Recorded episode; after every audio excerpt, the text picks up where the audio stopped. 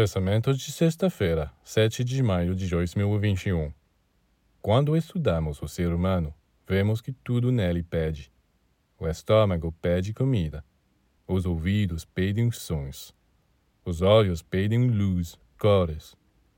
E a boca, o nariz, todos eles pedem, e os órgãos sexuais também. Então, o corpo inteiro está gritando. É lindo, é maravilhoso, é natural. Mas é preciso haver uma cabeça capaz de controlar essas exigências e verificar se ela deve satisfazê-las. Senão, será uma catástrofe.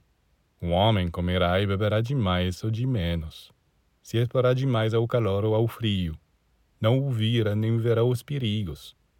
Portanto, é bom que o corpo exija mas na condição de que a cabeça esteja lá para orientar, para ver em que momento aceita, em que momento recusar quanto dar.